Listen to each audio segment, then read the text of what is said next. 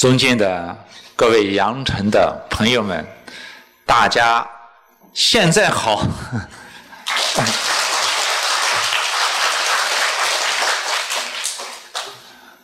记得十年前啊，哎，来我们广东大讲堂讲过课，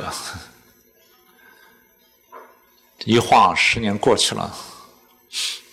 我刚才听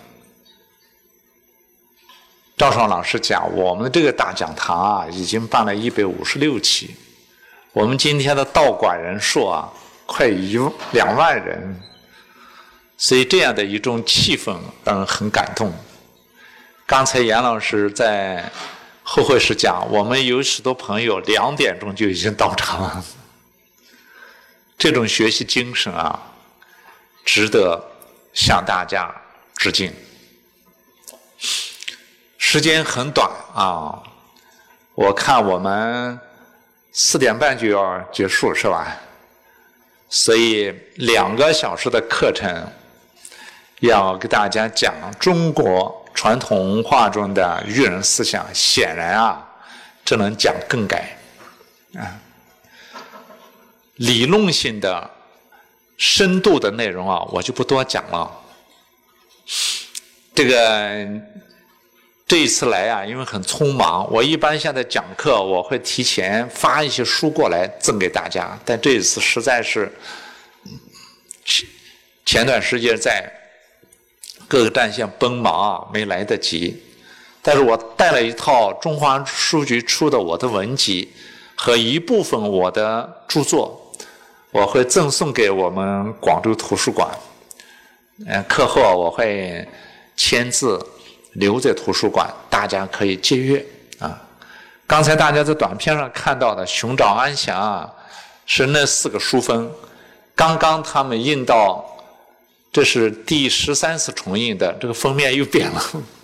现在它已经发行到十万册，啊，十万册。这个我也会签字给我们图书馆呢赠送一部分，大家完了以后可以借阅啊。这个这一本书叫《醒来》，本来呢，当时我是给它起的名字叫《寻找安详二》。但是编辑呢特别喜欢这个名字，因为后面附着一个光盘，是我在天津的一场演讲，名字叫《醒来》，所以单行本就叫《醒来》。这个发行量现在也不错啊，一年内三次重印，我也会留几册到我们图书馆。这个书呢，在我的文集里面，名字叫《回归喜悦》啊，大家可以去借阅啊，借阅。所以书上有的内容我就不讲了，啊，我就讲一些近年来，哎，就是这两本书，包括《弟子规》道的说什么，这些书里面没收到的内容。今天我看到啊，有许多家庭显然是全家来的，还有了带了小孩儿，哎，那我们就着重的谈一谈，哎，亲子教育。来谈一谈现代教育中我们需要补充进去的内容。习近平总书记在多个场合讲过啊啊，文化自信是我们更基本、更深层、哎更广泛的自信啊，是更基本、更深层、更持久的力量。而文化自信说到底就是教育自信，哎，而中华文明五千年的教育，哎，是经过了时间的检验的，说明它是成立的。否则的话，四大文明为什么中华文明能够啊绵延不绝的延续下来，而没有断流呢？这跟我们的教育理念是有关系的，啊！我现在常半开玩笑的讲，我说我们现在的学校教育，哎，事实上是四分之一教育。为什么叫四分之一教育呢？我们看看中国古典的教育，它的板块我们就知道了。哎，它由四部分构成：心性教育、道德教育、知识教育、记忆教育、技能教育四部分。但是现在我们看啊，这几天正是高考，哎，高考棒指挥下的教育，大家很清楚，显然是知识教育，就是生存教育、心性教育和道德教育啊，我们是缺失的。而我们五千年古典教育，我们都知道，它是由私书家学、书院乡学。贡院国学、寺院道学加社会风学，哎，就是各种风俗、节日、习惯、社戏等等五部分构成的。嗯，那近一百年，我们知道，我们引进的是西方的学院教育。我们对比一下世界的哎比较典型的几大教育，我们会发现，古印度它是它。比较突出的成就是寺院教育，它解决的是人和神的关系；而西方教育是书院教育，它解决的是着重点在人和物质的关系。哎，而中国教育是书院教育，它着重解决的是人和人的关系。所以，英国有一位历史学家叫汤比先生，他对。整个世界文明做了一个哎梳理之后啊，他提出一个观点：未来属于中国。为什么讲这个观点呢？他的这个观点被日本的两位学者整理出了一本书，叫《未来属于中国》。八十年代啊，陕西出版社翻译到中国来，非常著名。那么这一位历史学家讲的话呢，足足以引起我们的重视。为什么未来属于中国？因为我们的教育理念是独特的，是适合未来的。我们看到近几年中国的发展速度为什么这么快呢？因为现代这个新时代，它的基本频率。跟我们的教育观一拍即合。换句话说，当时代发展到量子时代的时候，我们的教育理念就有了优势。为什么这么讲呢？因为中国教育它既注重，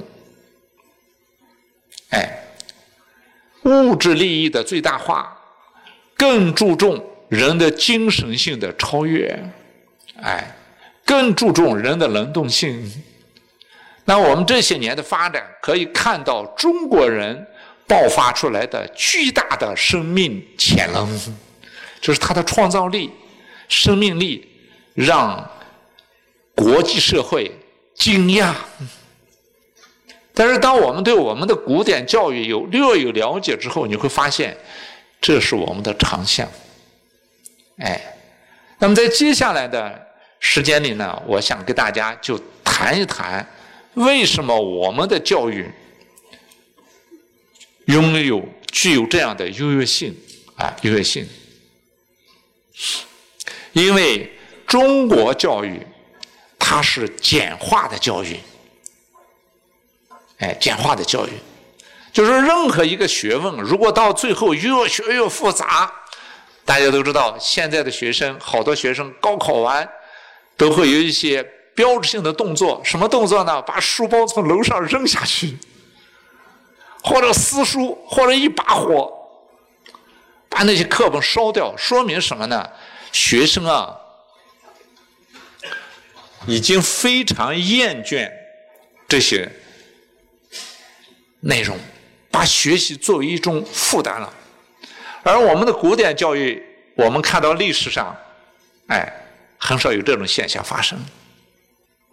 哎，我们现在有学者调研，一些重点大学百分之四十的学生有空心感，什么意思？没意义。有许多学生，哎，不少学生在大学里面选择了放弃生命。这些学生往往是某一个地区的状元。但是我们看历史，哪一个哪一朝哪一代哪一个状元自杀了，哪一个进士自杀了？大家说有啊，范进就中举了，那是特例。我这些年帮中央电视台在做一个专题片，五百四十集的大型纪录片《记住乡愁》，我们拍到了许多村落是状元村、进士村，一门三进士。我们没有看到哪一个状元和进士说啊，到了翰林院呀，或者到贡院呀，啊，或者在考场上呀。有过放弃生命的这种行为没有？那原因出在哪里呢？教育，因为我们现在的教育是四分之一教育。那近些年呢，党和国家发现了这一个问题，及时调整。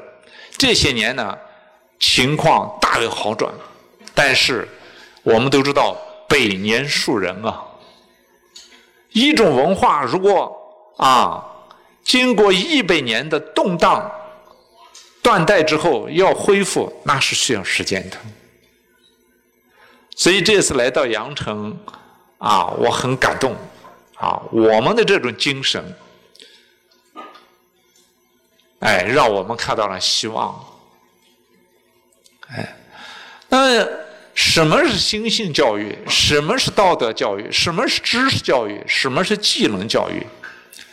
谈到这一点，我想给大家要简单的、简单的讲一讲文化。如果文化的板块我们不了解，我们很难讲教育，因为教育和文化本身是一体两面，啊，它是一体两面，啊。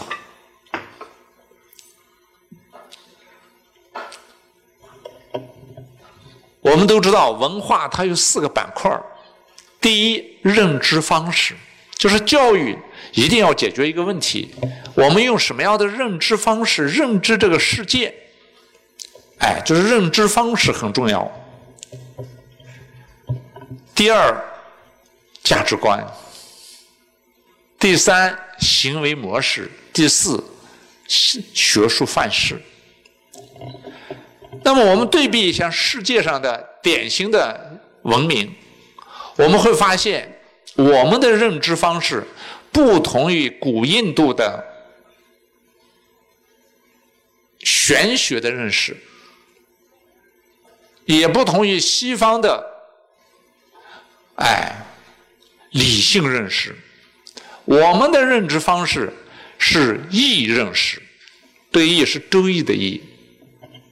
那么易我们都知道，它有几个基本理念：不易、变易、简易。在这里。概念我们不展开讲。换句话说，我们的认知方式是一种把复杂的问题简单化的认知方式。哎，就是老子讲的“道生一，一生二，二生三，三生万物”。他把这个世界通过意这样一个意象呈现出来。你比如说，我们的阴阳观，我们的五行观，这都是简化的。哎，这个我不展开讲。那么，易认识有一个什么好处呢？它非常容易成为方法论优势，方法论优势。你比如说，我们的辩证思维，我们的哎中道思维，这都是易认识研制衍生出来的。就是我们既注重形而上的认识。我们也注重形而下的认识，我们是一种介于形而上和形而下中间的认识，这个不展开说了，大家了解一下就行了。而价值观，我们的价值观不同于古印度的超越性价值观。那个古印度人对当下社会没兴趣，甚至都没有历史，为什么呢？他觉得人生不过是一场游戏或者一场梦。这是印度的价值观，而古西方，古希腊文明，我们看到，他特别在乎什么呢？物质世界，所以他的价值观是什么呢？物质权利的最大化，所以为了获取利益，他不惜用暴力去侵犯别的民族的利益。所以你你去看他们的历史呢，基本上是以物质最大化为主线的，而唯独中华文明，我们会看到它是一种既注重超越性又注重现实性的文化。哎，我们的价值观是两个字：和谐。所以从这个意义上来讲。你就知道汤比讲的未来属于中国是有理由的，是和谐。而行为模式呢，大家都知道，哎，我们的行为模式是礼乐行为模式。我们不像西方那样，一切以法律为众生，我们更注重约定俗成，更注重。哎，乡规民约，你看我们拍《技术乡愁》，我们发现许多村落里面的治理达到了路不拾遗、夜不闭户的程度，但是不靠法律，靠的什么呢？乡规民约，靠的是家族自我治理。所以过去我们看到许多地方的治理是靠乡民自己治理的。这是它的优越性，所以我们的价值观是和谐。而学术范式呢？我们的学术范式，哎，孔老夫子当年就奠定了六艺：诗、书、礼、乐、春秋、易。这个我们了解一下，不展开。当我们对文化的四个板块有一个理解、了解之后，我们会看到我们的教育是紧紧的盯着认知方式、价值观。行为模式和学术范式去的，是一种极其容易操作的简化式的教育，我把它叫中性教育。所以这些年我对中国的教育观做了编了一个顺口溜，很好记。哎，一字二事三概念，四念啊五功六习惯，就这么一个顺口溜。哎，今天不展开讲，我讲着重的点点题。一个字是哪一个字呢？中国的“中”，中既是我们的价值观，也是我们的方方面面。你看，我们的教育是紧紧的围绕着这一个字进行的，什么意思呢？不左不右，不冷不热，哎，高兴要高兴的刚刚好。悲伤要悲伤的刚刚好，我们不反对欲望，但是欲望要刚刚好，不能过度。哎，所以当年孔子赞美大宋，说：“子曰，圣其大志也。云：圣好问而好察而言，隐恶而扬善，执其两端，用其忠于民，其斯以为圣乎？”孔子正讲大宋什么意思呢？核心思想，大宋的价值观和方法论是一个字中。那我们看历史，战争肯定不是忠。哎，现在的焦虑症和抑郁症频发肯定不是忠，环境污染肯定不是忠。走极端肯是不是肯定不是中，形式主义、教条主义都不是中，所以《中庸》里面有一句话：“喜怒哀乐，直未发谓之中；发而皆众结谓之和。”所以奥运式开幕式上，张一谋给我们设计的中国的符号是和，其实这还不究竟，中国的真正的符号是中。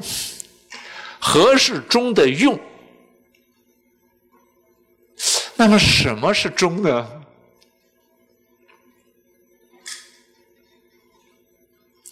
如果我们从认知方式的层面上来讲，中就是我们到达本体、到达终点。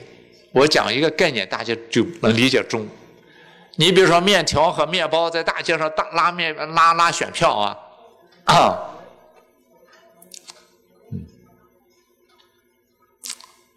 面包说我很民主，和我很自由，我很优越，大家投我的票。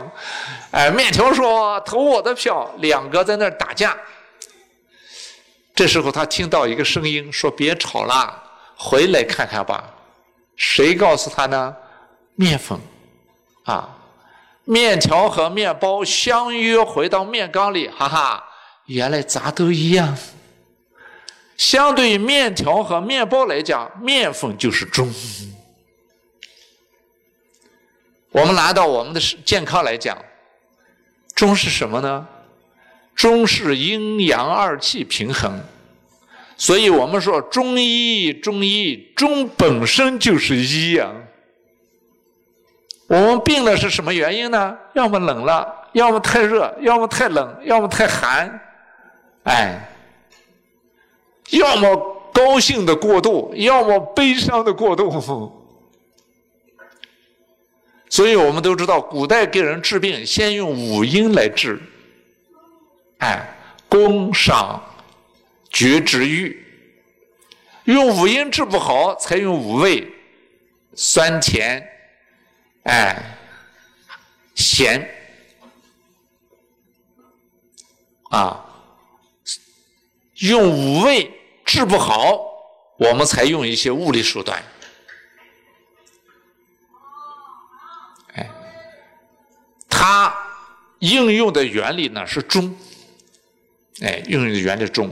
那么在处理事情的时候，哎，你看我们的方法是调查研究，从群众中来，然后呢，把群众的意见进行归纳总结，最后又应用到群众引导上，应用的是这是我们的认知方式。而价值观呢，中是意味着什么呢？就像中山先生当年提出来的。理念天下为公就是中，为啥呢？我的跟你的一样多，我的幸福感跟你的幸福感一样的，这是中。行为模式不要过度，所以我们的礼乐文化，哎，你看古古代人喝酒，那个酒杯跟我们今天人不一样。他那个酒杯有个酒指，就是喝着倾斜到一定程度，那个酒指就。顶到这个位置就是什么意思？抿一下，传达礼就行了。不像我们今天说干杯，就是喝酒的时候，他喝有一个度，礼乐，礼乐。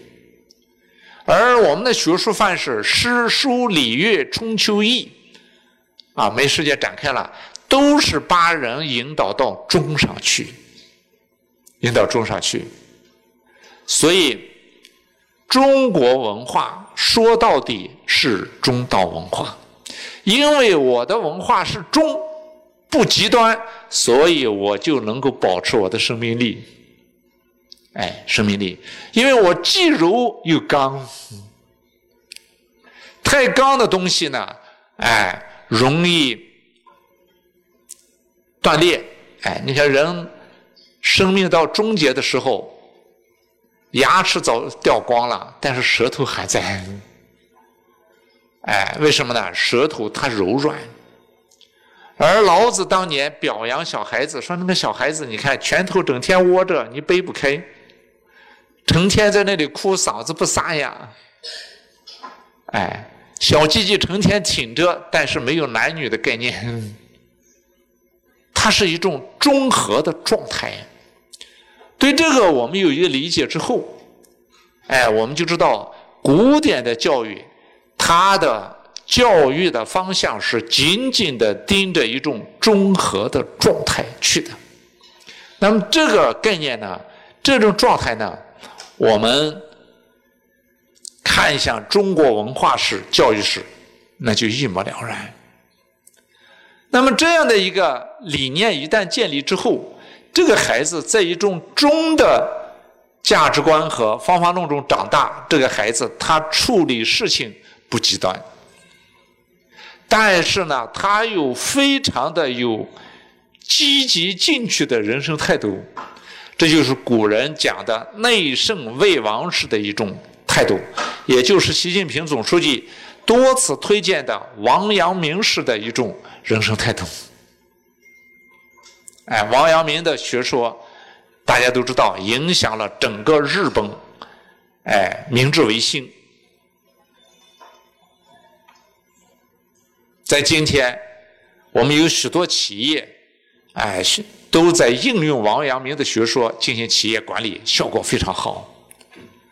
那现在我对这些概念有一个解，有一个解读之后，我我们需要啊。通过实验体验心性教育，否则的话，我讲了这么多，你说哎呀，心性教育好，心性教育在操作层面，我怎么对孩子进行教育呢？这就很关键。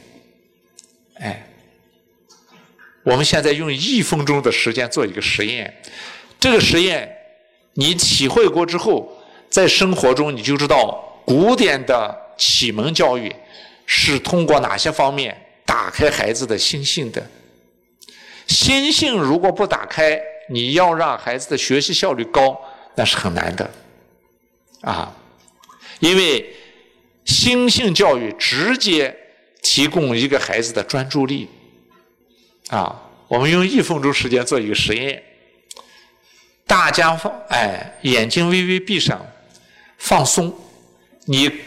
关注你的最基本的生命体征，呼吸。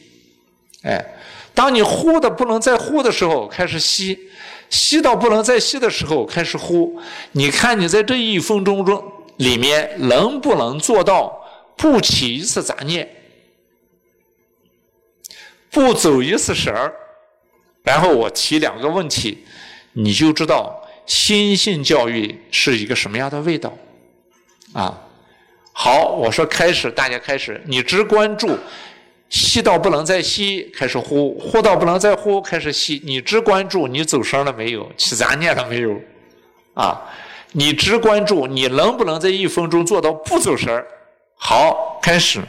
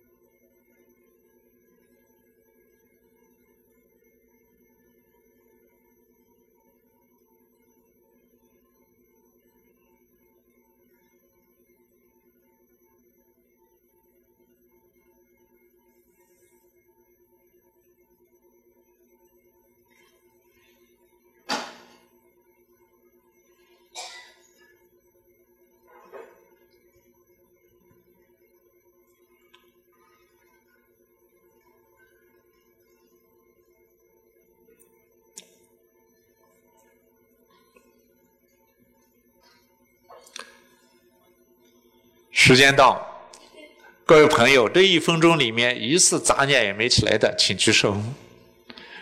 哇，还有这么几好几位啊啊！那祝贺。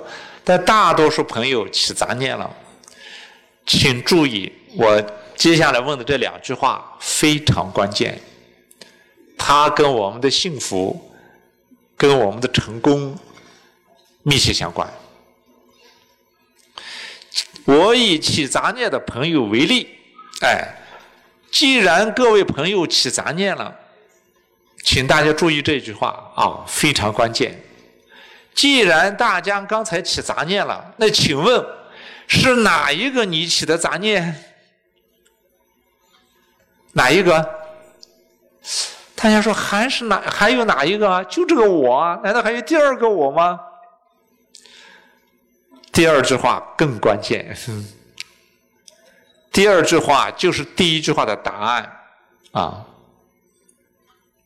请大家注意。既然刚才你起杂念了，那么请问又是哪一个你发现起杂念的这个你的？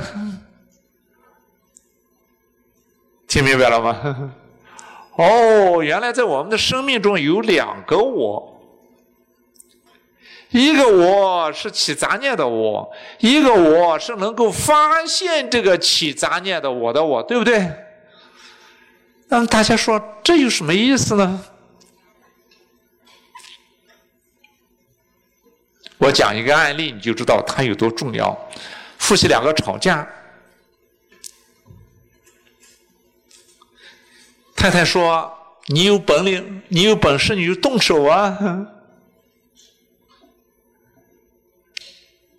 先生说：“你以为我不敢啊？”太太说：“你动啊！”先生的菜刀就过去了。